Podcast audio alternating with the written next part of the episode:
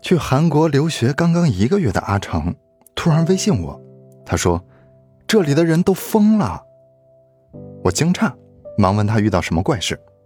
他说：“我到韩国才三十几天，班级里凡是打过照面的人都骄傲地告诉我整过容。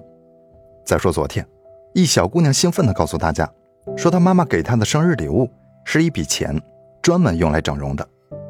没一会儿，另一个男生也说周末要去修个鼻子。”钱是他一个夏天打工挣的，你说他们是不是都疯了呀？我调侃他说：“你鼻子那么矮，要不也去垫一下？”他说：“你才鼻子矮呢，我才不要像他们那样，太爱慕虚荣了。”我接着说：“爱慕虚荣怎么了？人家托尔斯泰说了，没有虚荣心的生活是不存在的，谁不爱慕虚荣呢？”还是拿整容来说。我们身边整容的人会越来越多，也许你曾暗地里嘲讽这些人爱面子、虚荣、弄虚作假，但是你要接受另一个现实：有一些整过容的人，气质举止也跟着变好了。你也可以花一笔钱把自己变成如花似玉的姑娘，或者呀，魅力十足的美男子，这很容易。难的是变好看之后的事儿。既然你有勇气接受伤筋动骨的手术，有能力接受劳民伤财的修复，那么你就要让自己配得上这张精致的脸才行。你的穿着打扮要跟上，行为举止要跟上，谈吐仪容要跟上，而且还需要长期的维护。其实呢，长相只是一个框架，搭起来很容易，可是里面的内容是最需要费心费力的。虚荣心很可能会变成你的一个目标，一个更美、更有内涵、更有能力的人。也许你目前和这个目标有一些差距，但如果你努力去满足自己的这份虚荣心，你就会越来越接近这个目标。那么最初在别人看来是贪慕虚荣、弄虚作假的事情，最后也就成真了。其实重要的不是真假，而是你最终在这个目标上花了多少时间。换言之啊，是不怕你假，不怕你背负着虚荣之名，怕的是你没有配上目标的精气神儿，把假的变成真的的勇气和耐心。很多人都对虚荣心进行过口诛笔伐，最典型的口气是：虚荣是一只妖怪，迷惑了多少人，生出了多少事，平添了多少烦恼，没人说得清楚，也没人摆脱得了。尤其是不愁吃不愁穿，更注重精神享受的年代，虚荣这只妖怪只会蛊惑人越来越心浮气躁，越来越迷失自我。那我问你呀，什么叫做不愁吃不愁穿？饿不死冻不死算吗？那什么又叫注重精神享受？安稳的穷着，自私的懒着，这算吗？不是这样的，虚荣是人的天性，是避免不了的。但是满足虚荣的方式却能够决定一个人的等级。人性的高贵不在于没有欲望，而是我们会用正当的方式去满足。如果虚荣的能量把你变得更积极、更上进，它便值得我们骄傲。我觉得呀，一个人爱慕虚荣，但是有满足自己虚荣的能力就不可怕。怕就怕呀，你既虚荣又懦弱，还懒惰。然后你就会被你的虚荣挟持，对工作挑三拣四，对感情犹犹豫豫，对生活缺失热情。你就会把自己的游手好闲同理想主义混为一谈，就会把自己的患得患失和温雅含蓄混为一谈，就会把自己的好吃懒做与淡泊名利混为一谈。阿成问我：“你说这么爱虚荣，会不会遭报应？”我回复他：“当然会了。”但你若是真够虚荣，并且愿意努力，那虚荣的报应就是名利双收、倾国倾城。小婷是我朋友圈里最时尚的姑娘，没有之一。新款的服饰、前卫的装扮和炫酷的发型，小婷隔三差五的就会秀出自己的改变。如果是哪个品牌出了新款包包或者电子产品，她总是最先拿到手。你可别以为她是模特或是演员之类的，都不是。他就是一位杂志主编，也别把他与不正常交易联系到一起。这些新潮的东西啊，他自己都负担得起，因为他主编的杂志销量可以排进全国前五。但是在六年前，小婷却是另外一副的模样。那个时候的她刚刚从大学毕业，到一家发行量极低的地方报社工作。报社里有一堆四十多岁的大叔大妈们。可是不管小婷多么想认真努力，却始终提不起精神来。直到有一天，一位叫做小珍的姑娘出现了，事情就开始变样了。虽然差不多是前后脚进的报社，可是小珍却有着小婷羡慕的优越感。比如现场的衣服、鲜花礼物、升职加薪，反正好东西啊，都是小珍的。这给小婷造成了极大的心理阴影。凭什么你有那么多的男生表白？凭什么你那么快就升职加薪，而自己还是一穷二丑？凭什么你总在用新的电子产品，而自己只能和一部手机继续长情的告白？凭什么你每次都穿着又潮又前卫的衣服，而自己像是活在九十年代？小婷在朋友圈里写道：“在那段老天没有睁眼看我的日子里，支撑我往前走的，除了亲朋好友的鼓励，还有一股在心底慢慢发酵、慢慢膨胀的不甘心。对呀，既然总有一个人能成功，总有一个人被重视，总有一个人要在人海里闪耀，那为什么那个人不能是自己呢？”小婷知道自己一无所有，她也知道自己想要什么。既然生活没有打算友情赠送，那她就只能用汗水去换。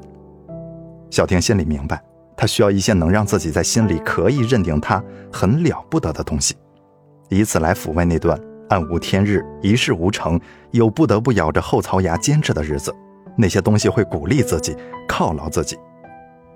后来，小婷也开始尝试用更好的护肤品，穿更好的服饰，一步一步满足自己的虚荣心。她渐渐发现。为了追求更好、更美的生活，他的虚荣心在不断膨胀的同时，随之膨胀的是野心、努力和实力。人的骨髓里是堆满了惰性的，要想趁早过上自己羡慕的生活，要想快点成为自己嫉妒的人物，你真的是需要一股石破天惊的力量。但是，相对于那种勤勤恳恳建设美好人生的正能量，远不如带着一股酸气的。凭什么别人可以？凭什么我不行？有用的多。我从来不觉得有虚荣心是一件彻头彻尾的坏事，但是我要强调的是，满足虚荣心要以正当的手段来满足，这就是靠自己。自己喜欢的东西就自己努力挣钱去买，刷自己的卡，过自己的日子，谁还有资格比你呢？那个有底气、有能力的你。又怎么会在乎别人红着眼睛评论的虚荣呢？相反，心里会很美吧？怕就怕呀，你一边羡慕着别人，一边又嫌弃别人虚荣。你羡慕别人光彩夺目的生活，又不愿意为此付出努力，只好摆出不屑一顾的姿态，酸酸的丢一句：“真虚荣。”实际上，每个人都会有嫉妒别人、羡慕别人的时候，而年轻的心会相对更窄一些。所以看到别人有，自己也想要。你不甘心在一个五光十色的年代里做一个默默无闻的看客。当你知道为什么而活，就可以忍受任何一种生活。正是这些嫉妒，这些我也想要的虚荣，引领着你一步一步走出那段昏暗的日子，让你一步步强大起来。如果没有不甘心，没有嫉妒，你就不会在意自己的不完美。不会在意别人长得美，那么你大概只会继续原地踏步吧。当你有能力去满足自己的虚荣心的时候，你就一点都不会觉得这份努力辛苦，也不会后悔当时为什么把无忧无虑的日子过得那么苦大仇深。因为当你再往回看时，你会清晰的发现，如果永远对自己满足，永远只求活得安稳妥当。那么就永远不会有想拼的劲头和想要改变的野心。有人说了，没有什么事情是一个包包不能解决的，如果有，那就两个。小的时候，老师教育你，虚心使人进步，骄傲使人落后。可是后来你发现，虚心的你一直都是成绩平平，倒是那些骄傲的不可一世的男孩子、女孩子们，最后考上了清华北大。工作前，前辈一再叮嘱你，别出风头，要稳重。可是后来你发现，不出风头的你根本就没有出风头的机会，反倒是那些敢于表现、妄自尊大的家伙出尽了风头，在职场上平步青云。生活中，无数人在提醒你，要谨慎的生活，要低调的活着。可是后来你发现，谨慎低调的你，只能过一种无所事事的生活，倒是那些高调的、热闹的人，把日子过得风生水起。虚荣心不是一个贬义词吗？